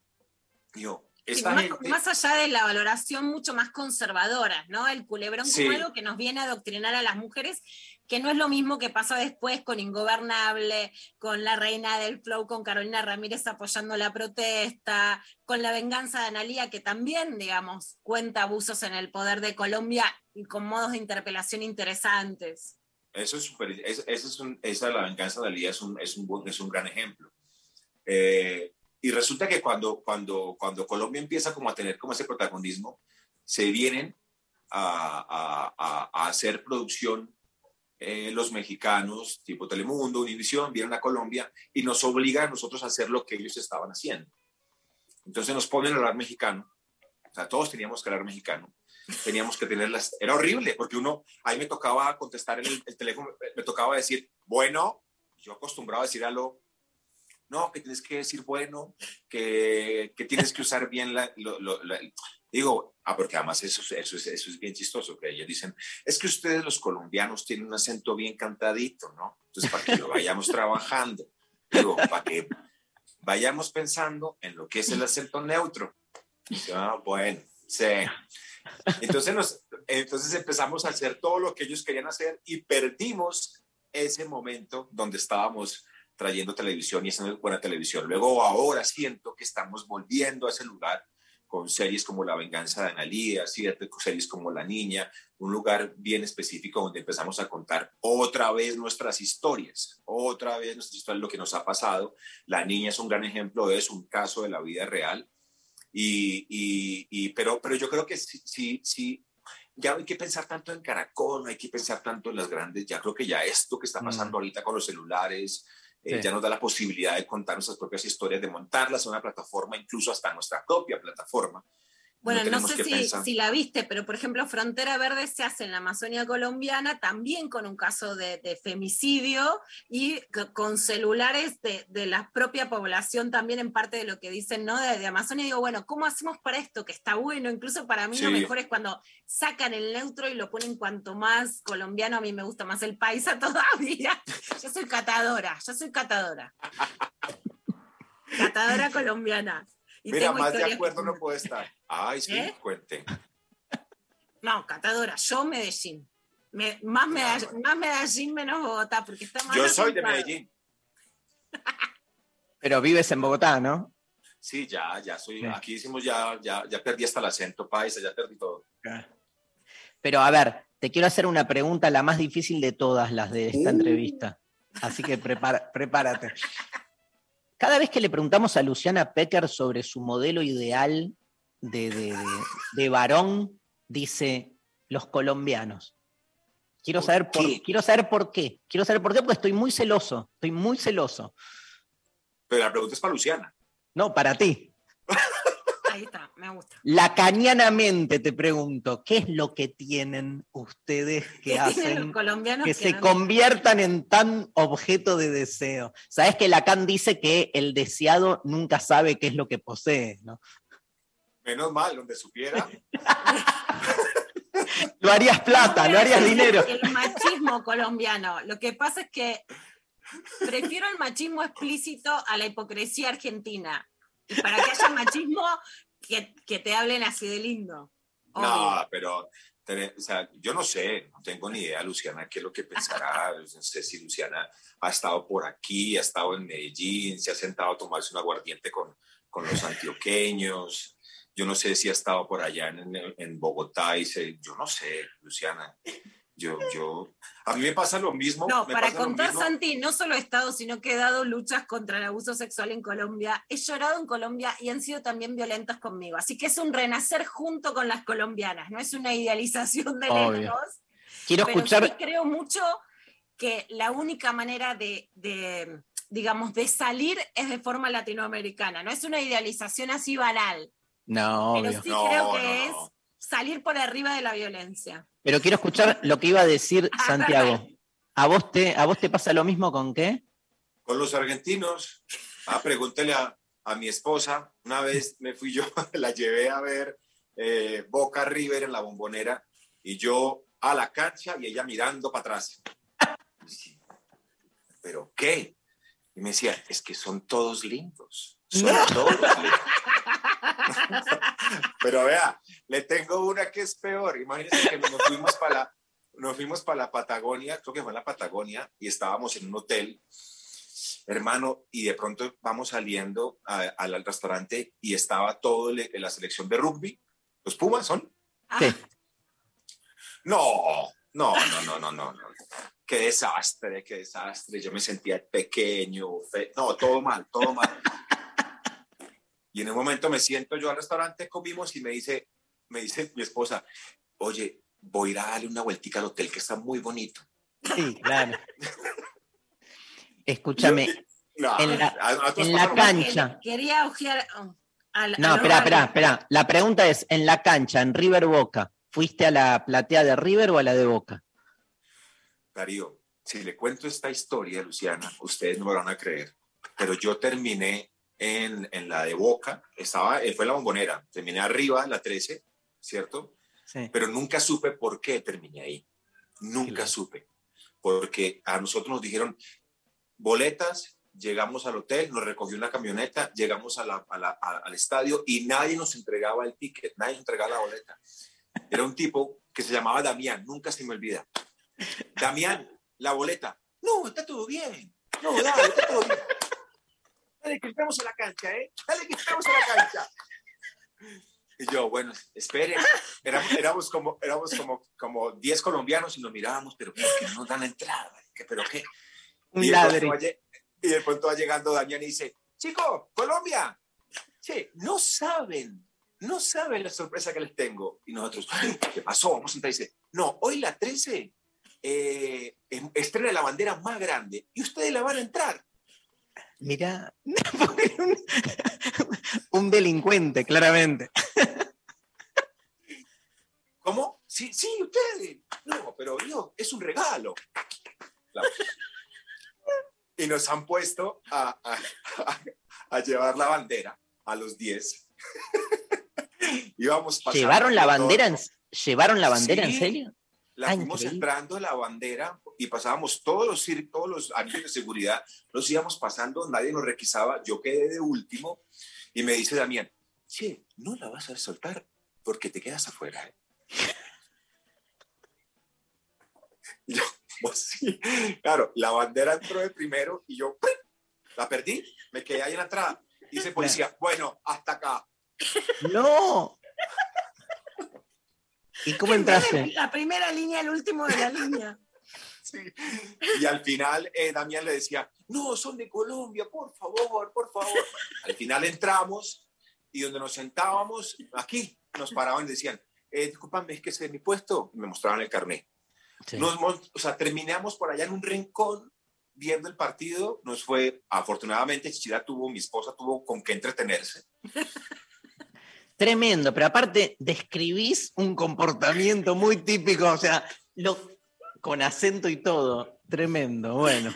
Bueno, qué hermoso. Gracias, gracias por tu tiempo, Santiago. No, no, a ustedes, muchísimas gracias. Me encanta saludarlos, me encanta, los admiro mucho y espero, ojalá que vengan pronto y si no, estar por allá para que nos veamos. Totalmente. Yo, mi sueño en la vida es que mi libro se convierta en una novela. Así que, Santiago, te cuento adentro. Hagámoslo. Hagámoslo. Putita golosa colombiana argentina. Ese es mi sueño, lo dije. Hagámoslo. Vos sos el protagonista. Bueno, un, una, listo. un gran abrazo. Gracias de nuevo de corazón. Este, Santiago No, Alarcón pasó por lo intempestivo. Nos vamos con Elton John, Rocket Man, para cerrar el bloque de hoy. She packed my bags last night, pre-flight. Zero hour, 9 a.m. And I'm gonna be high as a kite by then.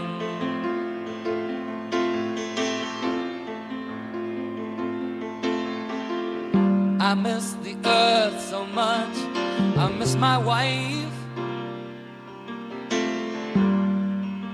It's lonely out in space on such a timeless flight.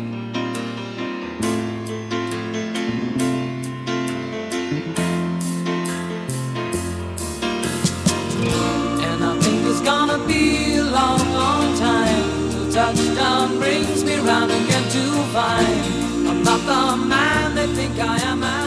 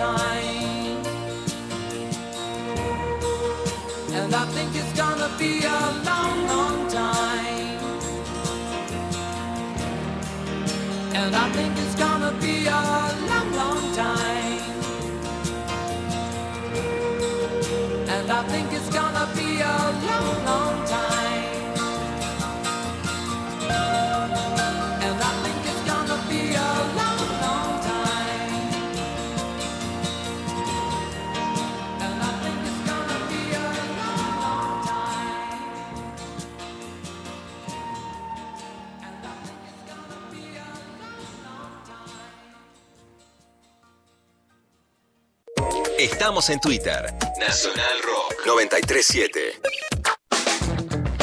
Maga con Tomás Rebos. Ahora también por Twitch. Hay cosas que todos nosotros pensamos que llevamos adentro y que no lo podemos decir. Nacional Rock 937. Que necesitamos a alguien que lo diga por nosotros, incluso para putearlo, ¿eh? Espacio cedido por la Dirección Nacional Electoral. Para renovar a la izquierda, Manuela Castañeira, diputada nacional por Buenos Aires. Lista 255. Movimiento al Socialismo. Todos fuimos. Todos somos. Todos, todos podemos ser. Si salís en grupo, designen un conductor o una conductora para que no beba ni consuma sustancias esa noche y todos puedan disfrutar y llegar a casa sanos y salvos. Soy Diego Molina de Conduciendo a Conciencia para Nacional Rock. Yo me comprometo con la vida. Espacio cedido por la Dirección Nacional Electoral. Este 12 de septiembre te pido por favor que nos acompañes con tu voto. Es Diego El Colo Santilli, precandidato a diputado nacional por la provincia de Buenos Aires. Lista 506. Juntos. Los jueves a las 20, Atajo. Atajo. ¿Qué vamos a venir a inventar nosotras? ¿Sabes? Ya todo está inventado. Millones de géneros que son cubanos, pues realmente es triste, pero la juventud hoy en día no escucha eso. Desde Cuba para el mundo, Atajo junto a Pausa. Pues ahí yo pensamos, creo que sería increíble funcionar esto a un género mucho más contemporáneo, como es la música electrónica, ya sea deep house, tech house, afro house o latin house o lo que sea. Albina Cabrera te invita a recorrer lo más fresco de la música alternativa iberoamericana. Jueves, 20 a 21. Hola, somos Pausa y estás escuchando Atajo en Nacional Rock 93.7, la radio pública de Argentina. Y nosotros estamos ahora mismo en La Habana. 93.7 Nacional Rock. Hace la tuya. Espacio cedido por la Dirección Nacional Electoral. Justicia y Dignidad Patriótica. Sergio Jesús Medrano, precandidato a diputado nacional por la provincia de Buenos Aires. Lista 323. 11 39 39 88 88. Nacional Rock. Clavada de noticias con Luciana Pecker. Agite. Sin concesiones. Bueno, damos tardísimo arranque a la clavada de noticias de hoy con una Luciana Pecker que está un poquito kenchi, kenchi. Kenchi, Kenchi encendida, todo arriba. Bueno, ¿para qué? Para que venga el argentino facho y te la baje toda. Por eso a mí, a mí déjame con la lucha colombiana. Mira lo que hizo Gómez Centurión. Yo lo estaba viendo, mis hijos me decían, dale, veamos las noticias. Está Gómez Centurión con Romina Mangel, lo saco, pero después por suerte Eva me trajo este pedacito para hacerme mala sangre. La educación sexual en las escuelas, ¿qué es? Ponerles tutú a las chicas, a ver, a los chicos, a las chicas, tutú. Se da, sí daría educación sexual, pero desde la biología. ¿Qué es lo que se enseñaría? Biología, Romina. Biología, biología. eh, eh, El hombre, descripción la mujer, biológica, el hombre, la hombre, mujer, la el proceso de la concepción, cómo es el proceso de la concepción completo. Es información. La profilaxis. No, no ideología. Claro, no- por ejemplo, profilaxis, ¿eh?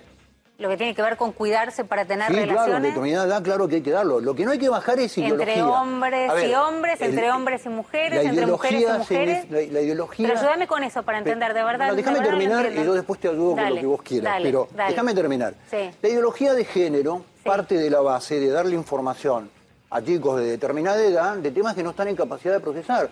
Eh, chicos de sexto grado, hoy somos todas mujeres y vestir a tu hijo varón con tutú y pintarle los labios, digamos. Eso es bajada de línea ideológica que tiene que ver con la presión de los lobbies Pero si tu sobre el hijo se Estado argentino. si tu hijo a esa edad se autopercibe como una mujer y quiere ponerse un tutú y quiere pintarse los labios. Pero a esa edad no se- primero no se lo vas a enseñar. Y si tu hijo No, no, no les y si enseñan a se pone ponerse un un tutú tutú. y se pinta los labios, creo que tenés que hablar con tu hijo y tenés que orientarlo, digamos. Que no es la edad para decidir su orientación sexual. Bueno, esto es lo que decía Gómez Centurión, es precandidato a diputado. Sí recordemos una diferencia. En las elecciones presidenciales pasadas estuvo José Luis Espert, estuvo Gómez Centurión, sin embargo no sacaron una cantidad de votos significativos. La amenaza ahora es que no son una derecha muy chica, sino que puede... La amenaza y la intriga es qué va a pasar con Milei, con López Murphy en los votos, con Gómez Centurión también. Pero deja de ser una anécdota para pasar a ser un fenómeno más preocupante. Y la ridiculización, esto la semana pasada escribí una nota que es la ridícula idea de que todo lo que decimos es ridículo. O sea, ridiculizando la educación sexual como que vos tenés un hijo varón y lo llevas a la escuela para que le pongan tutú, que por supuesto eso no sucede, pero ¿qué hacen? Ridiculizar hoy es la gran herramienta de la derecha. Bueno, hay que frenar el argumento de que puedan ridiculizarlo todo. Después, dicen ideología de género es una organización internacional que ataca a cualquier avance de derechos para llamarlo ideología de género. Santiago de Estrada, ya en la legislatura de la Ciudad de Buenos Aires, quería que la educación sexual no llegara al jardín de infantes. Y digámoslo claramente, el mayor peligro de eso es que los mayores abusadores son los progenitores, abuelos, padrinos y padrastros que podían abusar a niños que no sabían cómo defenderse. Y cuando la derecha dice que no empiece tan temprano, lo que más vulnera es, no hay una vacuna para el abuso sexual, pero sí hay una forma de prevenirla y que ha dado resultados entonces en las escuelas, que es el abuso sexual. Y después, Después, ¿qué decía también la iglesia? ¿No? Después de entender que no podían decir no damos educación sexual, dijeron sí, sí. La iglesia presenta un manual de educación sexual, de hecho Santiago Estrada en la legislatura porteña dice, presentamos un proyecto de educación sexual, ahora lo llaman biológico. Bueno, el proyecto de educación sexual es decir, damos educación sexual sin darla. Bush también lo hizo en Estados Unidos, George Bush hijo. Que era decir, no se puede ni enseñar darwinismo en las escuelas, pero lo llamaban educación sexual. Entonces, bueno, desarmando a Gómez Centurión con el- el- la ridiculización del tutú, está apelando a todo eso y después no te querían enseñar ni cómo usar un anticonceptivo. Por otro lado, Martín Tetaz, precandidato a diputado por Juntos por el Cambio, estuvo en Futurock y dijo que tiene que existir libertad para contratar y despedir empleados. El esquema que estoy proponiendo yo, insisto, se llama flexiseguridad. Sí, sí, sí, de la OIT. Sí. No se puede tomar, no se puede criticar una punta. Es como si vos me decís, me criticás solamente el, el seguro de desempleo y me decís, pero ¿quién va a financiar el seguro de desempleo? No, te estoy diciendo seguro de desempleo más libertad para entrar y salir de la relación laboral. La combinación de esas dos hace que vos crees muchísimo empleo, tengas un montón de actividad. El desempleo sea una cosa más excepcional y vos cuando tenés un desempleado lo puedas atender como corresponde y puedas trabajar para insertarlo en el sistema productivo. Eh, No, no se puede tomar una sola de las dos partes. El- el- el- justamente lo que, sal, lo que salda, el puente que, que conecta por arriba del viejo debate sobre flexibilización de la década del 90 es este concepto novedoso relativamente, por lo menos para nosotros, de flexiseguridad, porque combina las dos cosas, porque, lo- porque además funciona. Si yo te traigo un ejemplo de un país, un, en general un conjunto de países donde funciona este modelo de esa forma, combinando libertad para entrar y salir de la relación social con protección para el trabajador. Y ese parece ser hoy el mejor modelo para Argentina. Bueno, en los 90, Carlos Menem no pudo hacer básicamente dos cosas, ¿no? Privatizar las universidades y generar una flexibilización liberal porque es un país con gremios fuertes. Pero ahora hablan de flexi que no es tan flexi, de una mochila laboral, hablan de distintas fórmulas que están queriendo decir lo mismo, también con adaptación a un nuevo mercado de trabajo que es cierto que es distinto. Y Victoria Tolosa Paz hizo un cierre de campaña mediático yéndose a pelear con los medios hegemónicos. Lo hizo en tenis diciéndole no me dejan hablar, como dejan hablar a Martín Lustó, y lo hizo también con Viviana Canosa en A24 diciendo por qué le habían puesto una foto de ella en el 2019 diciendo cierre de persianas en otro contexto prepandémico. Ahí está el debate. Cuando uno comete un error periodístico o la producción se puede haber equivocado y todos nos equivocamos permanentemente, no le pongo la carga de que hubo una intencionalidad. Hiciste ese programa junto a Diego Santilli. Ponle que Diego Santilli no miró, no miró la fecha. La pregunta con la que arrancás es, ¿a vos te parece que Tolosa Paz puede hacer esto cuando los comercios cerraron por el COVID? ¿No es un poco relamerse en el dolor ajeno? Hay toda una adjetivación que utilizás con una foto que claramente es otro contexto, que genera obviamente angustia, que genera como más dolor sobre el dolor y que me pones a mí como la que genera eso. Entonces, la verdad que no estoy enojada, estoy dolida, porque creo que el periodismo tiene también una responsabilidad en la sociedad que queremos construir, una sociedad lejos de la violencia, una sociedad con responsabilidad. Decir que se te equivocaste porque tu productor no te avisó, al día siguiente era buen motivo para poner un minuto y decir, quiero pedir disculpas. ¿Por qué no me llamaste ese día? ¿Por qué no me llamaste ese día Porque para no te decirme- llamé porque creo que, creo que vos tenés un equipo enorme de productores que te pueden ayudar como a mí me ayudan No, cuando somos me pocos, sí. Primero vengo porque quiero que sepas que a pesar de que me parece que eso se podía haber corregido con una intervención tuya al día siguiente porque inundaron en las redes, fue una operación grande que surgió Eso, desde es más, eso lo sacamos de las redes y lo Santilli contamos. estaba acá, Santilli ponele que no lo vio, yo ni siquiera lo culpo a Santilli, qué sé yo, por ahí vas a un programa y te ponen una imagen, no tenés por qué saber de quién es. Yo creo que la producción del programa tiene que trabajar los temas con seriedad, poner que vos tampoco te diste cuenta, estabas aseverando un hecho que no había ocurrido en el tiempo que lo estabas contando, generando como más dolor sobre el dolor. Tremendo. Tremendo. Este, qué campaña, ya vamos a analizar una vez que pase, porque aparte empieza y termina en noviembre, no es que Todo lo que falta. todo lo que falta. Bueno, hacemos una, una pausita musical. Tristeza de la ciudad. Por favor, no vuelvas. Vamos con los abuelos de la nada para Uh, este una mañana melancólica del álbum Los abuelos de la nada de 1982, plagado de hits de todo tipo. Cuenta Gringy que empezó a componer con Calamaro cuando se, nos cruzamos en la secundaria de la Escuela del Sol, ahí en Newbery y Ciudad de la Paz. ¿sí? Después armó Carolina hasta el 79, que nos vamos con Suria, España. Allá estaban muy de moda Dire Straits y Bob Marley. Nos quedamos un año. Cuando vuelvo a Buenos Aires me reencuentro con Andrés. Nos instalamos en la casa de sus padres cerca del Botánico a hacer canciones. Y bueno, los abuelos todavía no existían y nosotros ya habíamos compuesto una serie de canciones. Así es el calor, levantando temperatura en línea y esta, tristeza de la ciudad, los abuelos de la nada.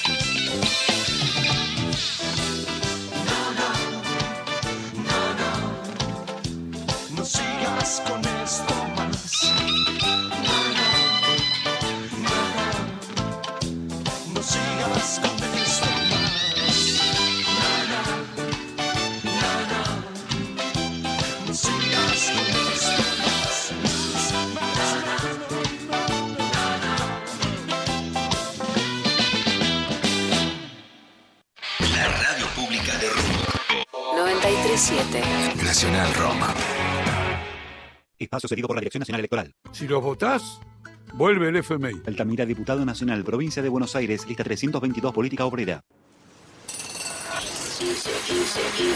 La ciudad. Caos. Todo sigue igual. Pero suena mucho mejor. 93 7 Nacional Rock.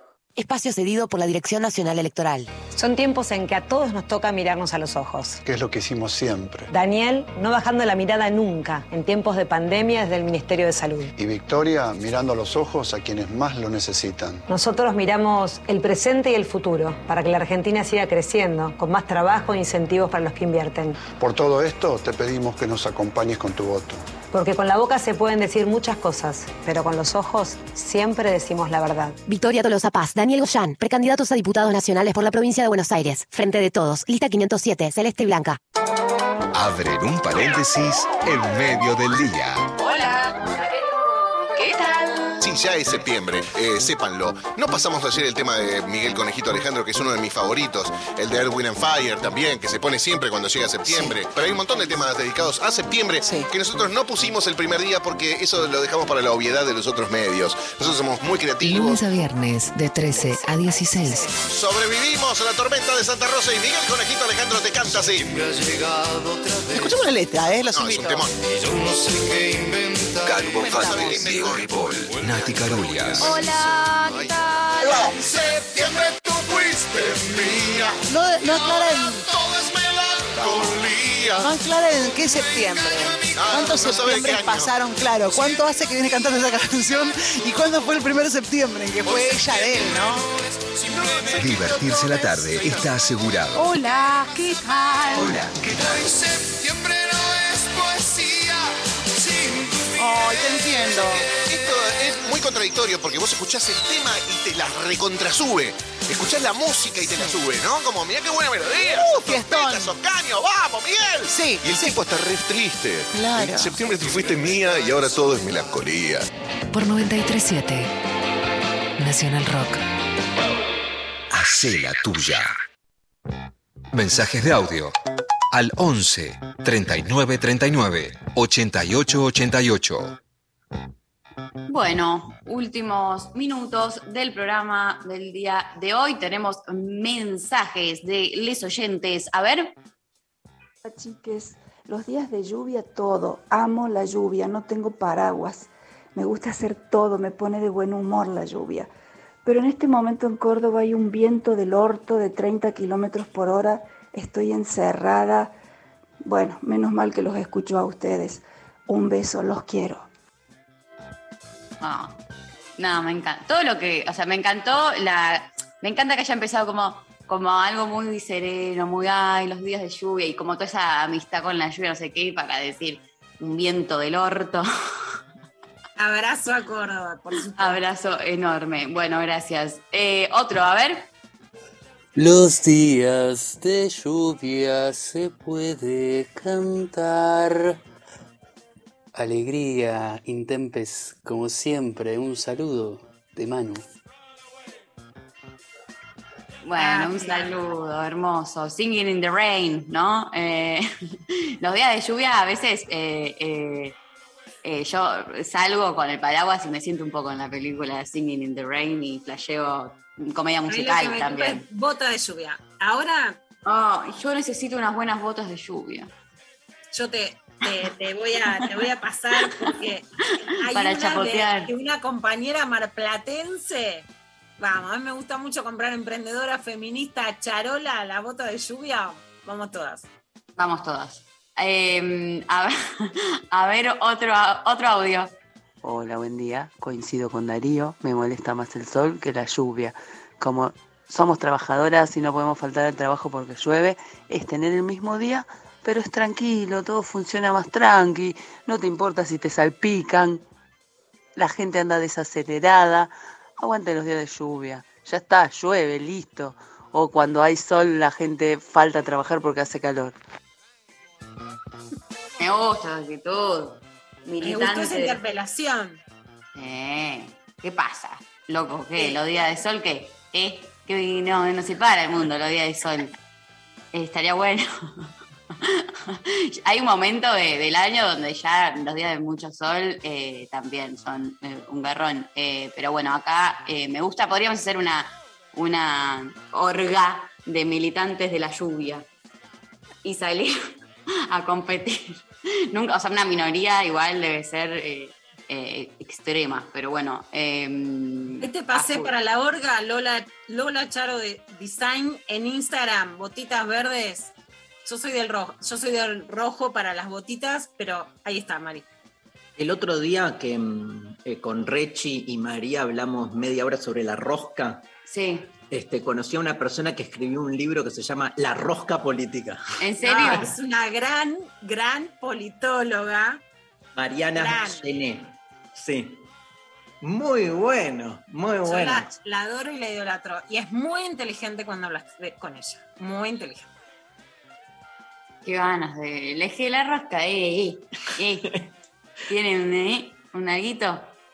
Ah, tenés razón, Pablo. El programa de Van der Koy se llama La Rosca en TN. Bueno, Bueno, ¿tenés más mensajes? Hay roscas y roscas. Hay más mensajes. eh, nos dicen acá. eh, Paula dice: nada. No le gusta hacer nada. Perfecto. El, el Nada. nadadismo. Aguante el nadadismo. Aguante. Eh, Va- Valeria dice: masturbarme. Ah, muy lindo. muy bien. Muy buen Pero abajo de la el lluvia. influye. ¿Abajo de la lluvia o porque es día de lluvia? Que nos cuente. es día de lluvia. Eh, acá otra persona dice, me gusta sentir el olor del patio, ver felices a mis plantas y tomar mates amargos. Es muy... Me gusta eh, la aclaración de mates amargos. Que Sí, otros la- días del día de no lluvia serán de otra manera. La lluvia no, no pega con la dulzura. Es mucho, ¿viste? Pero, a ver, eh, a Peca no la veo muy eh, a favor de eso. Pecker está En totalmente endulzada después de la entrevista con Santiago Alarcón. Así que olvídate, es Sí, azúcar pura. Sí, Pura sí, sí. azúcar.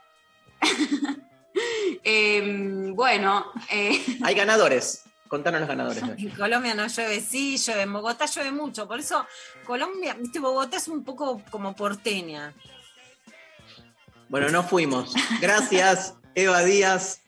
Gracias, Lali Rombolá, Mariana Collante, Pablo González, este gran, gran staff de Lo Intempestivo. Lula Pecker, nos vemos mañana. Nos vemos mañana. Y mañana Oye, estamos en Ituzaingó.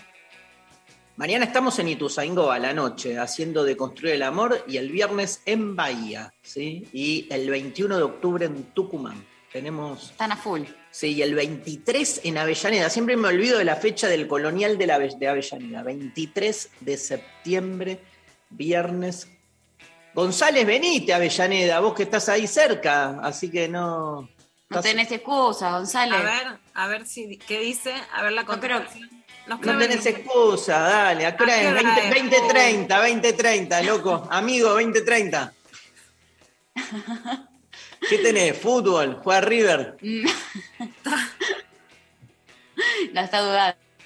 Ah, se Ah. hace desear, se hace desear. Entonces, mira, es que hoy con la gorrita ya está. Listo. La rompe toda. Eh, Bueno. El chino y Nazareno Llegás, operaron llegás, dale. Un gran abrazo al chino, a Nazarena. Nos vamos escuchando a Miss Bolivia con Perota Chingo. Menos mierda. Y cerramos de este modo la mañana de hoy. Hasta mañana.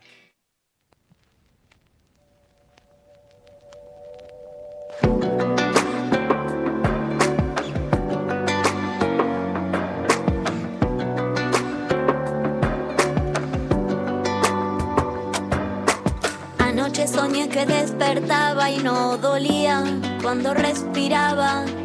Anoche soñé que caminaba y me reía a carcajadas. Anoche soñé que te veía en un tablao, gitano en Granada. Anoche soñé con vos y el despertador fue como una patada. Porque desperté en este mundo que duele, donde los papeles importan más que las pieles.